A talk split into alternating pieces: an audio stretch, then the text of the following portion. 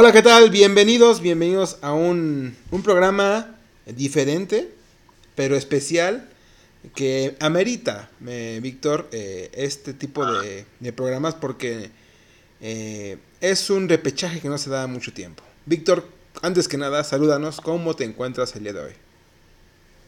¿Qué tal amigos? Hola a todos, buenas noches. Pues aquí con, con la intriga, caray, la intriga y, y esa cos- ese cosquilleo, ¿no? De ver qué nos va a dejar este, este nuevo formato y este repechaje en, en nuestra Liga Guardianes. Es correcto, eh, amigo, y pues hay que empezar diciendo que pues el Puebla se enfrenta otra vez, como aquella vez en 2008, eh, contra, con el 2009, perdón, 2009, contra Monterrey. Eh, ahora, em, es un partido que se, son circunstancias diferentes que, que aquella vez, que aquella vez, porque Puebla entra eh, en mejor posición y eh, Monterrey entra abajo. Aquí pues es la inversa, ¿no? Pero las posibilidades aquí en, un repechaje o en un partido de matar o morir, pues creo que se reducen mucho y es el que mejor juegue el partido, que mejor tenga suerte y el que, el que no haga errores es el que lleva la, la ventaja, ¿no, Víctor? Sí, así es, más que nada por parte del pueblo, hay que decirlo, ¿no? Que, que, digo, Monterrey también podría tener errores, podría tener hasta cuatro errores en un partido, pero teniendo cuatro claras de gol, mete las cuatro. Entonces, este, te- bueno, su plantilla se presta para, para eso, ¿no? Claro. Sin embargo, de Puebla tendría que hacer un partido perfecto, sin errores, porque Puebla podría tener los mismos cuatro errores, pero podría tener cuatro de gol y sí está difícil, ¿no? Ahí ya está difícil la comparación, ¿no? Entonces yo creo que, que por ahí este, podría tener la plantilla de, Monterrey cuatro errores, pero la, la plantilla de Puebla no puede tener ni un error, ni un solo error. Correcto, es correcto. Y pues mira, ¿qué te parece si para tratar de hacer un mejor análisis, eh, analizamos línea por línea de los dos equipos, de las dos escuadras? Eh, y podemos iniciar por los porteros, ¿no? Que en este caso es Viconis contra el portero de Monterrey, que es el portero que estuvo apenas en selección, Hugo González. ¿Tú a quién ves aquí? Mm, Hugo González, mucha experiencia, ¿no? Y, pero Viconis, pues es un portero que tiene estrella, que es muy bueno, buena reacción, es, salva mucho eh, al Puebla. Pero no sé, ¿tú qué opinas aquí? A ver, te voy a dejar el comentario a ti. Pues mira, sinceramente los dos, como, como en cada plantel, ¿eh? como en cada plantel, los, los porteros son una pieza fundamental, pieza importante para, para cada equipo.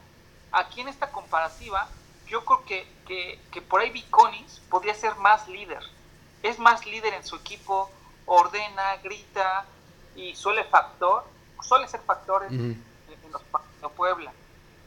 Y, y Hugo González, a pesar de que es como, como más tranquilo, no lo veo como tan, tan líder, en la defensa. sí. Nico, el líder totalmente.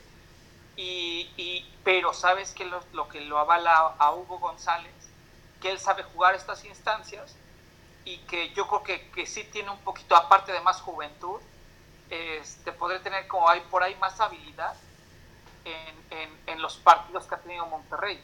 Sin mencionar que para un portero es muy clave la defensa que tienes enfrente, ¿no? Claro. Y yo creo que pues vamos para allá, ¿no? A comparar tal vez esa cosa que, que hacen diferencia este, junto con los porteros. Entonces aquí yo coincido contigo, coincido contigo la verdad.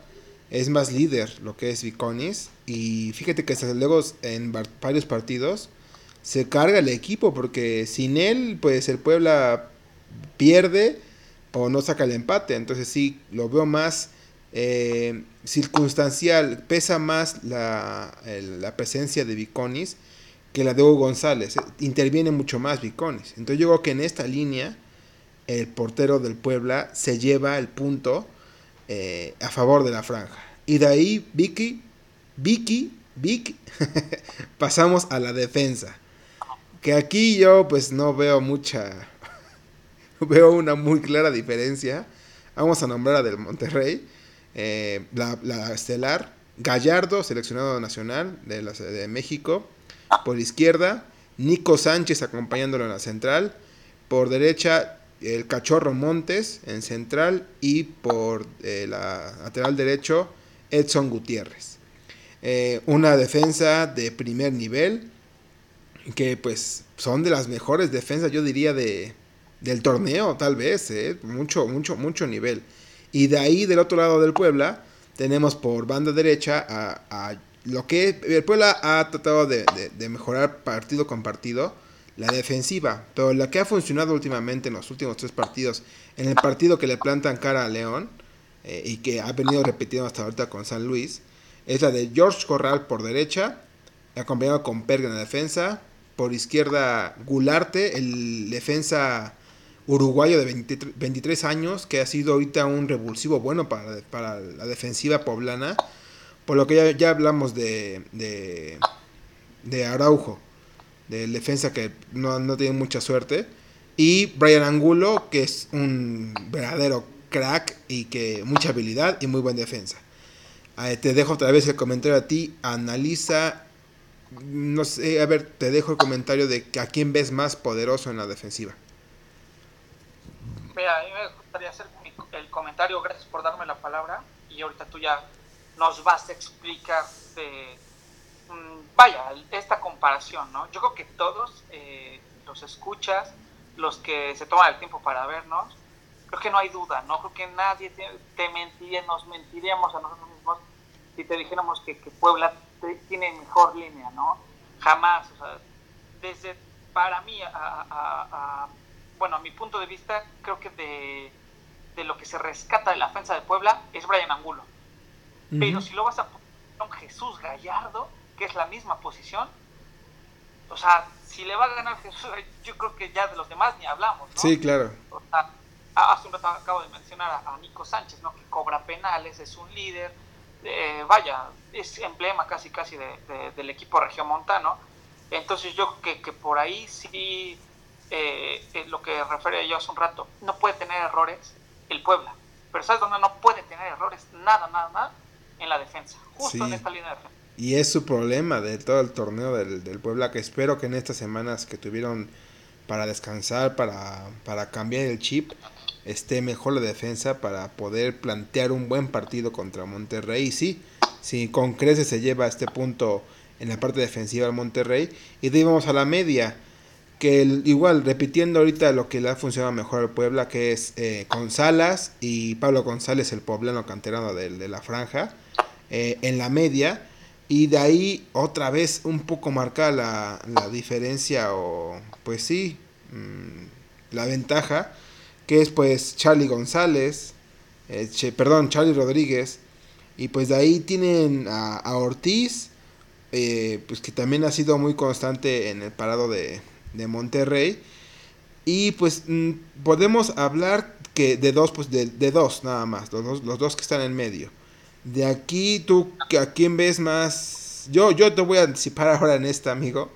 Eh, pues, adelante, Sabes, que, que, que, Charlie es un, un, jugador mexicano que viene haciendo las cosas muy bien y que es muy joven y que pues es el líder en la, en la media cancha de Monterrey. Y de ahí del otro con el que le podía comparar directamente es con Pablo González. Un jugador que es poblano, que siente los colores, que eso me gusta y que se ha ganado un, un, lugar en, en, el once titular del Puebla. Eso también es algo de, reconocer, de, de, poner en la mesa, de que pues vas, se entrega, eh, siente los colores y creo que aquí me gustaría decir que está parejo, pero me voy a, a mentir y hay que ser objetivos. Creo que Charlie, Charlie Charlie González, Charlie Rodríguez tiene una ventaja mayor por todo el bagaje que, tiene ya y pues todo lo que la experiencia que tiene, jugar contra Liverpool no es poca cosa, eh, jugar finales ya, jugar en selección, creo que es una experiencia que, en, esa parte le da ventaja bastante en la media cancha a Monterrey y por mi parte se la lleva, no sé tú si, te, si difieres. Totalmente, totalmente de acuerdo contigo, amigo. Mira, tan solo hay que comparar que Pablo González, eh, aquí en Puebla se le quiere, se le respeta por esa entrega que deja en la cancha. Cada vez que, que alinea, que lo alinean, entra de cambio, que ha sido muy pocas veces porque siempre ha sido titular. Eh, vaya, trae una garra impresionante. La pequeña gran diferencia que hay aquí es que Charlie Rodríguez, aparte de que trae garra, trae un talentazo para filtrar balones, para hacer necesita, para manejar los partidos, para recorrer sus diagonales en el medio campo. Y eso, vaya, eso no lo, no lo puedes ganar con por más que le eches muchas ganas y, mucha garra en el campo. Eh, Pablo González de repente agarra un balón, lo prende desde afuera y puede, puede que, clave una. Y, y Charlie Rodríguez no es que le pegue desde afuera, pero te puede poner tres oportunidades de gol en un partido. Entonces yo creo que esa es la pequeña gran diferencia que, puede ser vital en este partido. Y pues igual, como ya te había dicho, yo me quedo con, con, la media de, del Club Monterrey. Perfecto, ya, van, ya va 2-1 en Monterrey en, este, en esta comparación. Y de vamos a delantera. ¿Cómo? Ya nos dieron la vuelta tan rápido, íbamos ganando Acá se, acá, se, acá se pone bueno, Víctor. Acá es el, la, la, cosa interesante. Vamos a agarrar primero la de la delantera de, Monterrey que tiene muchas variantes y también ha estado experimentando para ver cuál es la mejor opción para, para eh, la delantera. Y tienen a, Vincent Janssen, a Keloba, a, Avilés Hurtado, Dorlan Pavón y Funes Mori. Cinco que trata de experimenta mucho con ellos para hacer el recambio, eh, juega mucho con eso, pero hay que decir que Funes Mori, Akeloba son los más regulares y de ahí pues se podría el Aviles Hurtado, Pavón y Jansen ha estado como que de cambio revulsivos para poder eh, complementarse. Del otro lado tenemos al Puebla, que en esta parte Ormeño le saca bastante ventaja, que es el de, de, la delantera de los dos es el que tiene más goles. Que me parece que quedó con seis goles, si no, si no me equivoco. Y de atrás tiene Osvaldo Martínez, que como Charlie Rodríguez también tenemos un buen creativo de, de jugadas de gol, excelente y pegada de media distancia o larga distancia, muy buena. Amigo, pero que en estas instancias es clave, ¿eh? la, experiencia es para, para este tipo de jugadores que le puede aportar mucho al equipo de Puebla. Sí, eso me gusta. Ese, él tiene experiencia y más que está en el medio campo, que puede armar bien. Y de ahí, pues está también Cristian Tabó, que bien o mal, creo que está, tiene un nivel aceptable para el torneo, ha agarrado un buen nivel, le falta, pero creo que sí está conectado. Y lo de Omar Fernández, que pues es el de los jugadores en la delantera más constante y más peligroso que tiene Puebla. Aquí te dejo el comentario a ti, amigo. ¿Cómo ves? Ah, mira, sinceramente a mí me gusta mucho la delantera del Puebla. Eh, hablando de los últimos torneos que hemos tenido, ¿no? Yo creo que esta delantera tiene un poquito más de, versatilidad, porque hablábamos de los torneos anteriores y estaba Cavalini. Cavalini que era toda su delantera de Puebla. Uh Cavalini goles, pero era así como de, si no está Cavalini, quién sabe qué, qué este, es de la delantera de Puebla, ¿no? Y ahorita tú ya lo mencionaste, tienen a, Omar Fernández, tienen a Cristian Tabó, a Santi Ormeño que metió seis goles y que por ahí estaba compitiendo con Henry Martin, ¿no? que, que este jugador del América. Y, y por ahí ha entrado este Bernardo Cuesta, que yo siento que no le han dado tantos minutos, no sé cómo venga futbolísticamente, pero se ve que trae muchas ganas. Y el revulsivo estrella, que a mi parecer no sé por qué le cuesta un poquito dar ese salto, es a Mauri Scotto, ya viejo conocido de nosotros. Que él es un revulsivo estrella, me, me, recuerda mucho a Álvaro, Álvaro Morata, por, comparar, por decir nada más un nombre. Claro, claro. Entra y, y, la que tiene la clava. La cosa aquí, pues es que hay que adaptarnos al equipo de Puebla, ¿no? Pero, pero a Mauri Scotto las que tiene la clava, ¿no? Entonces, si, si ahorita en la liguilla hablamos, si entra enchufado a Mauri Scott, este, Santi Ormeño, que, ya, ya, lo habías dicho, Cristian Tabó, Omar Fernández, son cuatro referentes, olvídate, pueden hacer algo importante a, la defensiva de, Monterrey. ¿eh? Y por ahí se, nos está olvidando uno, importante también, pero que no ha brillado para nada en esta llegada al Puebla es Lalo Herrera. Sí, pues de por sí que ha tenido años mmm, poco malones. Cuando llega a Necaxa también no le va bien y ahorita con el Puebla pues ha estado apagadón. La verdad es que la titularidad se la juegan eh, Ormeño y Escoto entre los dos y Herrera casi está borrado. poco juego, pocos minutos.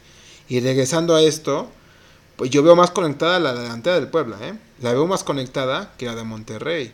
Más que nada por lo, por lo intermitente que ha sido Eviles, Dorlan Pavón y Vincent Janssen, que los tres son unos jugadorazos. En lo particular, Janssen tiene algo que, que pocos delanteros tienen, que es buen control de balón, eh, buen físico, eh, y pero pues Funes Mori es el titular, ¿no? Eh, pero no lo veo tan conectado los, los recambios y la delantera. A, comparación de, de, la del Puebla, que ya tú lo dijiste, si se conectan bien, es que la cosa es conectarlos. Creo que ahí la parte, si es que Osvaldo Martínez va a jugar, que yo espero que sí, y lo más seguro es que sí, por la experiencia que, que, te, va, que te puede aportar, él va a ser el encargado de que Puebla juegue bien o juegue mal. Porque donde con, si, logra conectar a la delantera y a la media, puede hacer mucho peligro eh, arriba. Entonces yo en este, en este punto, aunque suene un poco localista o favoritista, pero es que es el momento. La delantera de Puebla tiene más goles que la del Monterrey. Yo sé que la de Monterrey tiene más nombre, más, pesa más la de Funes Mori, o de Jansen, o Avilés, Dorlan, o Akeloba no tanto, porque es el nuevo, ¿no? Pero no los veo tan conectados a pesar de que tengan eh, el, el, peso de su, de, del nombre que tienen. Yo le doy el punto al Club Puebla, por lo que repito, del momento goleador que tienen. Víctor, ¿coincides acá en este? Ah, vaya, está, está muy Está difícil, ¿eh? Sí, está difícil. Mira, si hablamos de conexión, to estoy totalmente de acuerdo contigo.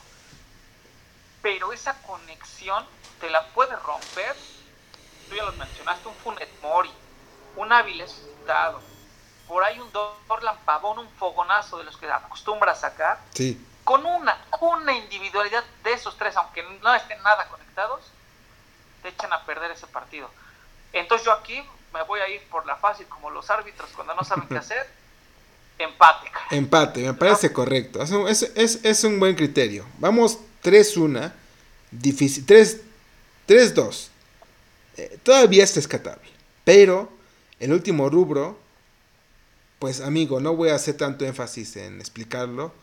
Pero el turco, el turco Mohamed le saca siglos y siglos de experiencia a lo que es el profe Reynoso del Puebla, porque por Reynoso es, debutante y pues Turco ya estuvo en España dirigiendo, en Argentina, en México, campeón mundial de clubes, eh, también conoce a la liga jugó como jugador en toros en esa y cuántos clubes no pasó aquí y ganador. Eh, te voy a, nomás te dije esa introducción para que tú definas quién es el ganador, pero creo que ya lo sabemos, amigo. Sí, no, la verdad es que yo creo que no hay parámetro, ¿no? En cuestión de, de la dirección técnica.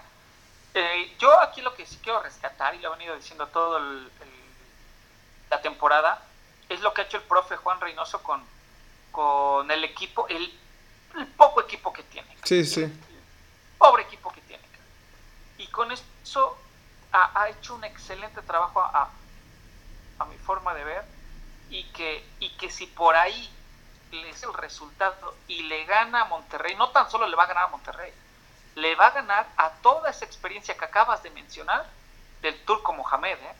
O sea, por ahí, ay, sea conocedor de donde tú quieras, profe Juan Reynoso, si logra hacerla ay, por ahí lombrada, uf, o sea, vamos a estar ahí hablando de otra cosa, lejos de que los poblanos estaremos felices, ¿no? De que, de que suceda eso. Pero sí, por esta parte sí, sí, sí me quedo totalmente con, con Antonio Mohamed. Pues ya analizamos todas las líneas. Eh, hay, una, hay una ventaja de Monterrey en, líneas y también en el banquillo, pero el Puebla tiene lo suyo y hay que esperar que salga conectado para poder plantarle partido a este, eh, a este Monterrey tan, tan vasto, ¿no? Y de ahí nos pasamos, amigo, al Monte, no, al Tigres, otro de Monterrey, pero esta vez es el Tigres contra el Toluca, amigo, que pues ese, eh, el Chepo de la Torre contra el Tuca Ferretti en, en experiencia. Híjola, los dos son, tienen experiencia, ¿eh? A lo mejor lo, los títulos, pues tiene más lo que es el Tuca, pero pues Chepo ya dirigió selección nacional, eh, campeón en Chivas, campeón en, en Toluca. No es su mejor temporada ni su mejor momento este, de, de Toluca, ni del mismo Toluca y del Chepo.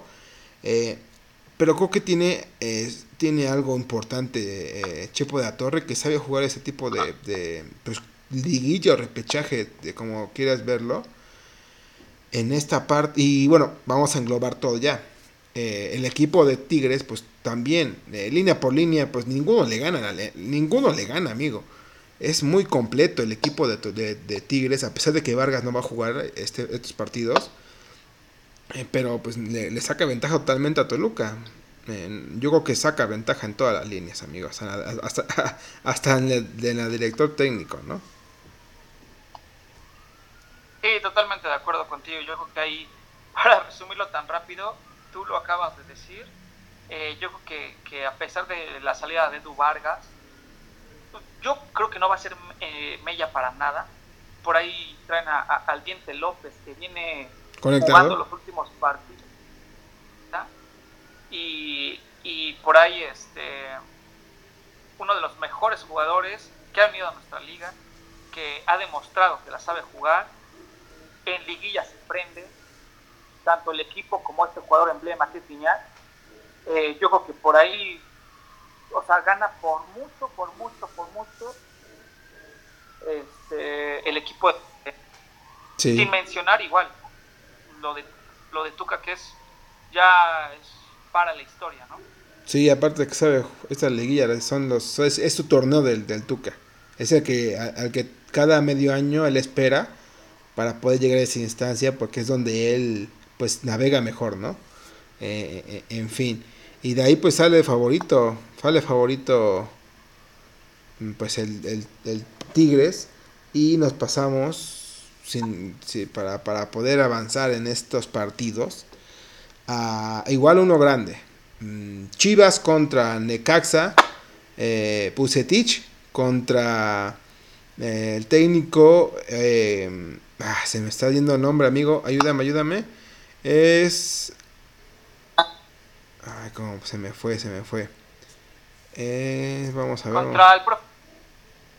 Exactamente, contra, contra el profe. Y pues aquí también debo muy, muy desbalanceado.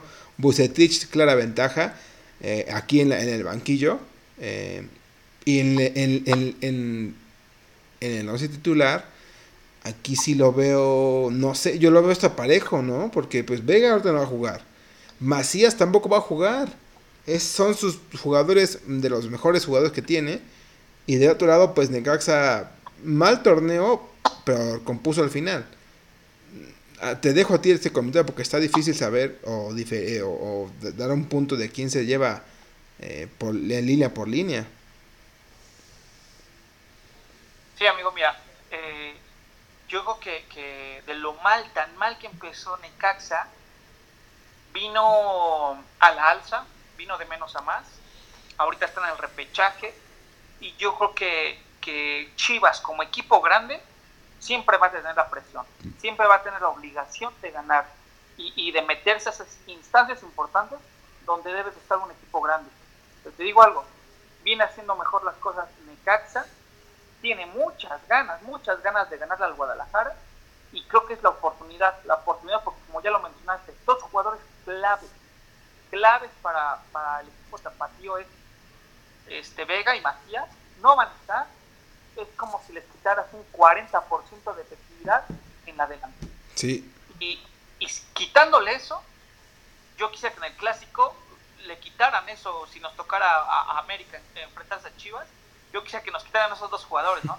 Sobre mandado a hacer para Necaxa, ni mandado a hacer. Entonces yo creo que ahorita la oportunidad la tiene Necaxa, la presión la tiene Chivas y, y, ojalá, ojalá que sea un buen partido que a mí va a ser para mi beneficio, ¿no? Que no me interesa ninguno de los dos equipos, pero que son un excelente espectáculo y que gane el mejor, ¿eh? Va a ser un partido cerrado, que gane el mejor, por las ausencias de Chivas, como ya dijimos, y por el buen trabajo que ha venido haciendo este Necaxa. Sí, tú lo has dicho, eh, va a ser un encuentro interesante, muy bueno, eh, que esperemos que se que pinte para, para uno de los mejores partidos de este repechaje. Y de ahí nos pasamos al último amigo, que vamos a hablar un poco de, de quiénes son los, los técnicos de, de respectivo eh, equipo en, con Pachuca y con Santos que pues eh, Pachuca tiene a, un debutante casi casi, de, bueno, debutante en cuestión de que pues en la liga, que es Paulo Pesolano, que pues ha tenido, ya tiene su, su palmarés como, como entrenador, que ha estado en, en Torque, en Uruguay, y también en, en, el equipo que se llama igual que en el de Inglaterra, Liverpool, también de, de Uruguay. Eh, de ahí pues... Eh, pues sí que el, salto que hizo Pachuca y que lo ha hecho, pues yo creo que bien, porque está en el, pues quedó en, una buena posición, un buen trabajo de, este técnico. Y de otro lado tenemos a Guillermo Almada, que este técnico que también igual es un poco debutante en lo que es en la, en la liga, y, también como entrenador, porque de aquí nomás ha, tenido eh, a River y a, River eh, de Uruguay, y al Barcelona de Quito de, Ecuador y de ahí viene a Santos. Eh, creo que los dos son, no tienen mucha experiencia en ese tipo de, pues la liguilla o repechaje. Está parejo ahí, creo. Eh, los dos no, han tenido tan, tan, tan trabajo aquí en la liga para saber quién puede ser favorito. Eh, pero gran trabajo de los dos. Son técnicos que son nuevos en la liga pero que pues, eso, es lo, eso es lo que se le pide a un, a un, a un extranjero, ya sea eh, futbolista o entrenador, que vengan, que vengan a aportar, que en el primer año aporten demasiado, y esto lo ha hecho muy bien. De ahí en, en, en, en la plantilla, yo me voy por la de, la de Santos. Eh, es, una, es un gran trabajo año tras año la de Santos, y otra vez lo, lo refrendan con, un, con esta posición que lograron. Y de ahí, no sé si tú difieres, porque la de Pachuca es buena, pero no es la de hace años, la que daba miedo, la que te pintaba un partido que te podía eliminar. Creo que es el Pachuca que se mete a este a esta repechaje, pero no es el mismo de antes. Sí, no, tienes toda la razón, o sea, comparto contigo. Eh, lo que sí es que también mm, Pachuca va a venir mermado, mermado por el tema COVID. El tema COVID, desgraciadamente, por ahí ya salió que hay muchos jugadores este, con, la enfermedad, bueno, contagiados, y, por ahí, por más que se podrían llegar a recuperar a última instancia, eh, yo creo que el tema mental juega mucho, juega demasiado, y, más si ahorita vamos, bueno, van a ir ellos a, jugar a, territorio de Santos. Va a pesar mucho, va a pesar demasiado, lo mental, eh, la estrategia, el tal vez ya llegamos hasta acá y ya de aquí pues para dónde, eh, van a tener que ajustar ahí piezas, no sé, hay muchas controversias en las cuales eh, puede por ahí aprovechar el equipo de Santos, obviamente para nada confiarse, y pues hay que esperar un buen partido de, de los que vayan a alinear en Pachuca peguen la garra mínimo, ¿no? ¿no? Y, y, de Santos, pues por ahí igual, ¿eh? Ha tenido un torneo con, con altas y con bajas, pero pues al final de cuentas ahí está en este formato de, guardianes, está por, para competir un campeonato pues yo creo que, que, no puede perder esa oportunidad, ¿no? Sí, y que Pachuca trae a Leo Ramos, que lo conocemos acá en Puebla, jugó en Lobos y fue un gran goleador en, cuando estaba en Lobos. Ahí fue a León, pero pues no le fue bien. Eh, y, lo, y lo traspasan acá a, Pachuca. Ha hecho cosas bien. Y lo de su defensa, eh, Murillo, Jason Mourinho, Mourillo. Es un gran jugador, un gran defensa que viene haciendo muchas cosas buenas en, la defensiva de Pachuca año tras año. Y creo que ese es un punto fuerte de Pachuca. Ahora, si hablamos de, Santos, pues tienen a Julio Furcho arriba, goleador implacable. Eh, Gordiarán, que entró bien eh, en ese torneo como nuevo, como nuevo este, refuerzo. Eh, Gael Sandoval, excelente pues por la banda. Y de ahí en la, en la defensiva, pues tienen lo suyo, tienen a Barranquín, a Andrade, Torres, Rodríguez y su portero Acevedo, que también es una, una revelación y que está, está, está bien, está andando bien ahí en su torneo debutante. Y pues creo que aquí, pues yo diría que la de... Hay buenos nombres, que, lo mismo que hablamos del pueblo. Si estos nombres estamos diciendo en verdad sacaran su mejor nivel, tuvieran una conexión excelente, creo que nos regalarían un muy buen espectáculo. Sí, vaya que sí. Aquí es un poco difícil, pero yo siento que la de la de la de Santos está, está en mejor momento y tiene jugadores que, que, que, pesan más, que son más, este, pues, tiene más peso específico, eh, más, en, el momento que, se, que se presentan los partidos, pues toman las riendas de, de, él y pueden salvar a su equipo o aportar más, ¿no? Los de Pachuca creo que tienen mucho joven, mucho, mucha pieza joven igual que su técnico. Y yo acá le doy la, la, razón a Santos. Creo que él se puede, él tiene la ventaja mínima, mínima, porque en el técnico no se puede decir mucho. Pero este, lo único que sí acá me preocupa, amigos, es lo del portero. ¿eh? Nada de experiencia lo de Acevedo. Eh, y también, también el, de, el de Pachuca no es tan. Eh, no, tiene tanta experiencia, pero ya tiene, ya tiene recorrido en, en, Sudamérica. Y él, pues no tanto. Acevedo sí es de los nuevos. No sé si eso pueda pesar en, este, en este, partido de repechaje. De ahí sí le doy la, el punto a, Santos. ¿eh? Y pues de ahí, amigo. Sí, sí. De ahí, amigo, pues decir que... Sí, comparto contigo. Sí, la verdad es que, que, está, que está parejo este partido. Y de ahí decir que lo de Vega, pues lamentablemente eh, no, fue lamentable que se haya lesionado en este momento, donde pues es el momento más inconstancial de la temporada para, para Chivas, ¿no? Y ahora no tienen delanteros. Muy difícil esta, situación, porque lo merma demasiado a, a Chivas en las cosas que pasaron este, pues en estas semanas antes de que empezaran estos partidos que ya empiezan el día de mañana. Y que pues bueno, amigo, sin más que decir, ya están los favoritos, ya está a punto de gestarse esta fiesta grande. Y que son partidos de matar a morir, que siempre se agradecen un partido de intensidad, ¿no?